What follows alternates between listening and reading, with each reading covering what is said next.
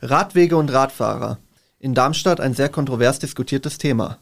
Einerseits gibt es die Zweiradfahrer, die sich breite, sichere Radwege wünschen. Andererseits eben die Autofahrer und Pendler, die weitere Fahrbahnverluste und noch mehr Stau befürchten. Gibt es eine gute Lösung für alle? Darüber wollen wir reden in einer neuen Folge Station 64, dem Echo-Podcast für Darmstadt und Südhessen.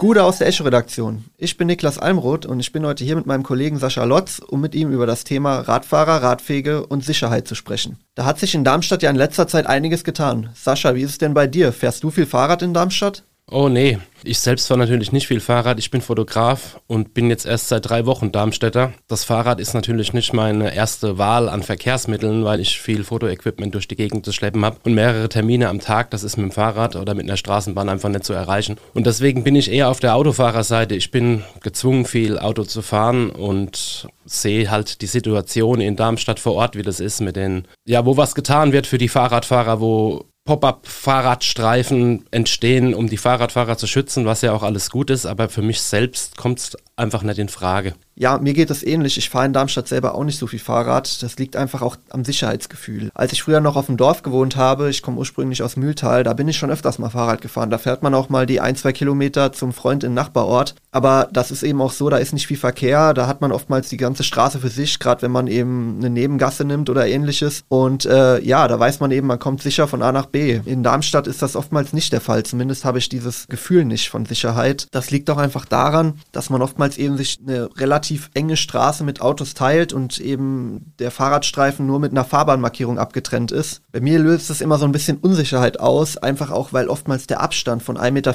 der ja eigentlich vorgegeben ist zwischen Radfahrer und Autofahrer, nicht eingehalten werden kann. Das merkt man ja wenn du durch die Stadt fährst, ähm, manche Fahrradfahrer, es sind halt ja nicht immer nur die Autofahrer, die sich rücksichtslos verhalten, manchmal sind es auch die Fahrradfahrer. Und ich habe für mich auch nur beruflich gesprochen. Ne? Also wenn Feierabend ist und man möchte nochmal in die Stadt, dann ist ein guter Punkt, was du angesprochen hast mit der Sicherheit. Ich weiß nicht, ob ich mich so sicher fühlen würde mit dem Fahrrad. Ich habe jetzt die Straßenbahn für mich entdeckt, gab es vorher auf dem Dorf auch nicht. Ja. Und auf dem Dorf bin ich auch mehr Fahrrad gefahren. Nee, da hast du natürlich recht. Also es gibt eben auch Fahrradfahrer, die beispielsweise dann eben rote Ampeln abkürzen, indem sie einfach den Bürgersteig nehmen oder ähnliches oder in der Fußgängerzone rücksichtslos fahren. Das gibt es natürlich auch. Also es ist natürlich immer auch so ein zweischneidiges Schwert. Trotz dessen ist es natürlich schon so, dass wenn es äh, zu gefährlichen Situationen im Straßenverkehr kommt, dass natürlich der Autofahrer, wenn es um wirkliche Schäden, Verletzungen oder Schlimmeres gibt, natürlich bessere Karten hat. Hat man ja auch letztens in der Casinostraße gesehen gesehen, als es eben zu einem tödlichen Unfall kam. Aus journalistischer Sicht ist unser Reporter Thomas Wolf Experte in diesem Gebiet. Thomas hat sich in der Vergangenheit viel mit Verkehrsthemen in Darmstadt befasst und weiß, wo es gut läuft und wo es noch klemmt. Thomas, du fährst selbst sehr viel Fahrrad. Zumindest habe ich dich noch nie mit dem Auto beim Termin gesehen. Ähm, wie ist denn das in Darmstadt? Fühlst du dich da sicher? Kommst du da gut zurecht mit dem Fahrrad oder gibt es da brenzliche Situationen? Es gibt viele Ecken, an denen ich mich sicherer fühle als noch vor sechs Jahren, als ich hierher gezogen bin. Aber es gibt nach wie vor brenzlige Ecken, das ist ganz klar. Ich will mal zwei nennen. Das eine ist der Willy Brandt-Platz, äh, schon ein Verkehrsdrehpunkt, der im Moment auch noch umgebaut wird. Äh, das ist auch gut so, denn da kreuzen Kraftverkehr, Busse, Straßenbahn und Fahrradfahrer äh, auf eine ungute Weise die Wege. Das wird umgebaut, ist auch gut so. Da habe ich schon echt ein brenzliges Gefühl. Äh, darüber zu fahren, wenn ich zur Arbeit fahre und zurück. Das andere ist die Heinrichstraße, auch ein großes Einfalltor für Pendler. Wenn man vom Osten kommt und die Heinrichstraße runterrollt, da gibt es überhaupt keinen Radweg. Äh, das heißt, man ist im sogenannten Mischverkehr und das ist natürlich eine Sache für sehr, sehr tapfere. Da fühlen sich natürlich vor allen Dingen auch Familien mit Kindern überhaupt nicht wohl und nicht ermutigt, selber mal Fahrrad zu fahren. Das heißt, es hat sich viel getan in den letzten Jahren. Man sieht, aber es ist noch nicht alles fertig gebaut worden. Wie zum Beispiel am Cityring sieht man ja, wenn man vom, vom Karolinenplatz, Friedensplatz kommt, Richtung spätestens kurz vorm Pali-Parkplatz, mhm. wird es zumindest für den Autofahrer sehr kurios. Ja, das ist richtig. Die Autofahrer müssen natürlich mit Einschränkungen leben. Ich muss dazu sagen, Sascha, ich fahre auch Auto. Ja, also ich bin kein ausschließlicher Radfahrer. Ich benutze wie viele Menschen in dieser Stadt die unterschiedlichen Verkehrsmittel dann, wenn ich sie brauche. Ja, und da erlebe ich natürlich auch aus der Autofahrerperspektive, wie es auf dem Cityring aussieht. Da muss ich sagen, ähm, ich komme da ganz gut zurecht und die meisten Autofahrer auch. Äh, ebenso die Radfahrer, weil die Spuren sind markiert, man muss sich ein bisschen durchfieseln, aber es geht ja nur in eine Richtung. Das ist schon mal ein Vorteil. Aber man muss an einer Ausfahrt, an der Tiefgaragenausfahrt vom Landesmuseum, muss man schon aufpassen, auf jeden Fall. Aber das tun die Leute. Es gab keine signifikanten Unfälle an dieser Stelle. Es gab andere sehr, sehr schwere Unfälle mit Fahrradfahrern und Lastwagen. Aber an dieser Stelle ist das cool und der Cityring ist auch ein gutes Beispiel, wo man sehen kann, dass eine Straße, die sehr, sehr stark befahren ist, es ist immerhin die Bundesstraße 3, von der wir reden, äh, trotzdem zurückgebaut werden kann, ohne dass es nennenswerte Staus gibt. Jedenfalls nicht mehr als früher. Da ist ja eine Spur für den äh, Fahrradverkehr zugeschlagen und vom Kraftverkehr weggenommen worden. Das ist die Strategie, die die Stadtregierung hier an vielen Stellen fährt und es funktioniert bislang ohne größere Rückstaus. Ja, ich finde auch, dass das recht gut funktioniert dort, weil ich bin ja auch sehr oft mit dem Auto dort unterwegs. Ich habe nur am Anfang echt meine Probleme gehabt, als ich neu in Darmstadt war, mit den weißen Streifen, gelbe Streifen, zwischendrin noch ein bisschen rot von einem alten Fahrradweg, ich weiß es nicht. Ist ein bisschen unübersichtlich. Aber so stautechnisch finde ich auch nicht, dass sich das jetzt irgendwie zum Negativen verändert hat. Da muss man auch sagen, das wird ja alles wissenschaftlich tatsächlich begleitet durch Verkehrsforscher von der Technischen Uni Darmstadt. Insofern hat man da wirklich dann das Material, um sagen zu können, hey, hier haben wir uns verplant, hier brauchen die Autofahrer doch mehr oder der Kraftverkehr braucht doch mehr Platz, als wir dachten. Ist aber bisher nicht passiert. Also alle vier großen Verkehrsversuche auf dem Cityring und anderen großen Strecken, die in den letzten fünf, sechs Jahren gestartet wurden, sind nach zwei Jahren auch positiv bewertet worden von der Verkehrsforschung, die ja erstmal überparteilich ist, sodass sie jetzt sukzessive verstetigt werden, heißt, die werden in feste Wege umgebaut. Ja, dieses Polarisierende, das bekommst du ja selber auch mit, weil du schreibst ja auch sehr viel mhm. über Radverkehr, zum Beispiel auch über Fahrradstraßen oder eben auch Radfahrer, die durch Fußgängerzonen äh, fahren und da die Leute möglicherweise gefährden. Ähm, findest du auch, dass irgendwo dieses Polarisierende in Darmstadt schon krass spürbar ist und denkst du auch, das hat im Wahlkampf jetzt eine Rolle gespielt, Thema Mobilitätsfrieden, weil ja gerade in den äußeren Stadtteilen, in Eberstadt und in Ahalgen wurden ja, sage ich mal, beispielsweise Herr Wandrei gewählt, der ja gesagt hat, er schaut, dass er das besser auspegeln will. Auf jeden Fall war das ein Kernthema, ein Reizthema gewesen in diesem Wahlkampf. Und man hat gesehen, wie die Wähler abgestimmt haben, nämlich gegen die erstmal grün dominierte, grün getriebene Verkehrspolitik, ja, sind enttäuscht an vielen Stellen. Ich weiß nicht, was die Alternative wäre, kann ich dir nicht sagen. Also ich erwarte jetzt erstmal nicht, dass nur weil es einen roten OB gibt, die Verkehrspolitik jetzt wieder zurückgedreht wird. Ich glaube, er wird anders auf bestimmte Verkehrsthemen schauen, das auf jeden Fall. Aber ich erwarte nicht, dass in den nächsten Monaten Radwege zurückgebaut werden, mehr Parkplätze sprießen. Man muss ja sagen, dass die SPD ja im Parlament auch für die Verkehrswende immer mit argumentiert hat, ja, mit anderen Schwerpunkten, anderen Perspektiven. Aber ich glaube, an der Mobilitätswende, das haben alle Parteien erkannt, das haben die gewählten Volksvertreter erkannt, geht kein Weg dran vorbei. Ich erwarte nicht, dass es eine Rolle rückwärts gibt, ähm, aber vielleicht äh, eine bessere Vermittlungsarbeit an die Bürger. Wir haben jetzt gehört, es gibt viele Stellen in Darmstadt, an denen sich durch die Umgestaltung das Stadtbild verändern wird. Was ja auch unter anderem in Social Media heiß diskutiert wird. Zu jeder geplanten Aktion gibt es natürlich verschiedene Meinungen. Alle Infos zu den Diskussionen und was sich zukünftig im Stadtbild verändert, findet ihr auf all unseren Portalen und auf echoonline.de. Ja, gerade die Heinrichstraße, die Thomas genannt hat, äh, ist da so eine Straße, wo ich eigentlich auch vorher gemeint habe. Wenn man da lang fährt als Fahrradfahrer, man hat keine eigene Spur und es geht bergab und es sind viele Autos. Also das ist so eine Straße, wo ich mich persönlich unwohl fühlen würde. Und äh, das wäre aber auch eine Straße, die zum Beispiel auf meinem Arbeitsweg wäre. Ja, das du ja, wenn selbst so geübte Fahrradfahrer wie der Thomas Wolf an einigen Stellen in Darmstadt noch solche Probleme sehen und immer wieder in brisante Situ äh, Situationen kommen, sieht man, dass da noch viele Stellen gibt in Darmstadt, wo noch was verbessert werden muss. Ja, einer, der die verkehrspolitische Zukunft in Darmstadt mitgestaltet, ist Stefan Seifried. Er ist Mitglied der Grünen, der Grünen Jugend und ist Mitglied der Stadtverordnetenversammlung, wo er sich sehr viel über verkehrspolitische Themen austauscht und eben auch neue Ideen mit einbringt. Mit ihm haben wir über aktuelle Projekte, den Verkehr der Zukunft und wie er das Wahlergebnis der Bürgermeisterwahl in Bezug auf die Verkehrspolitik bewertet, gesprochen. Ja, Herr Seifried, in der Stadtverordnetenversammlung wird natürlich auch, werden natürlich auch Mobilitätsthemen immer ganz angeregt diskutiert. Aktuellstes Thema ist der Radwegausbau in der Casinostraße. Da soll ja diese Nord-Süd-Verbindung weiter ausgebaut werden. Was wird da aktuell so diskutiert? Worauf kann man sich als Bürger einstellen? Ja, ich würde erst noch mal kurz auf den Hintergrund eingehen dieser Planung äh, der Casinostraße. Der Hintergrund ist der, dass wir einen Radschnellweg schon beschlossen haben in der ähm, Stadtverordnetenversammlung und dass wir uns dort auf zwei Varianten geeinigt haben. Zum ersten die äh, Vorzugsvariante, die jetzt auch planerisch verfolgt wird. Das ist eine ähm, Radschnellverbindung in Nord-Süd-Richtung durch die Innenstadt. Das ist eben auch, ähm, oder die Casinostraße ist Teil dieser Verbindung und dann haben wir eine andere Variante, die eher im Westen liegt, ähm, auch über den Hauptbahnhof läuft.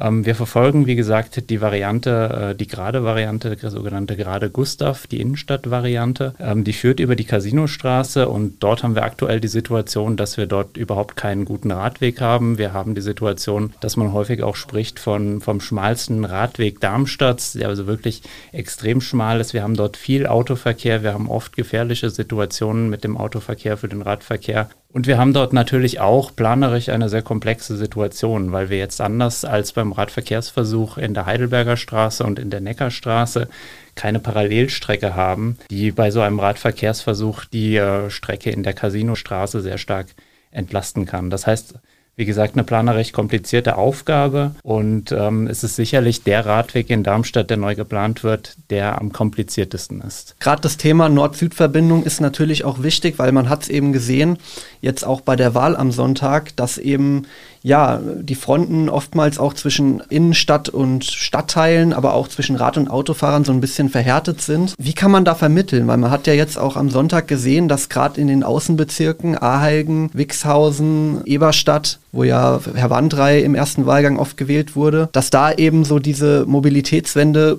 vielleicht wie auch wie die Grünen äh, sie natürlich auch vorantreiben wollen, noch nicht so angekommen ist. Ähm, wie kann man da vermitteln und vielleicht auch Brücken bauen? Ich denke, auch bei der Wahl ähm, ist es sicherlich nicht darauf zu reduzieren, auf die Frage nach Verkehr, Mobilität, auch Radverkehr.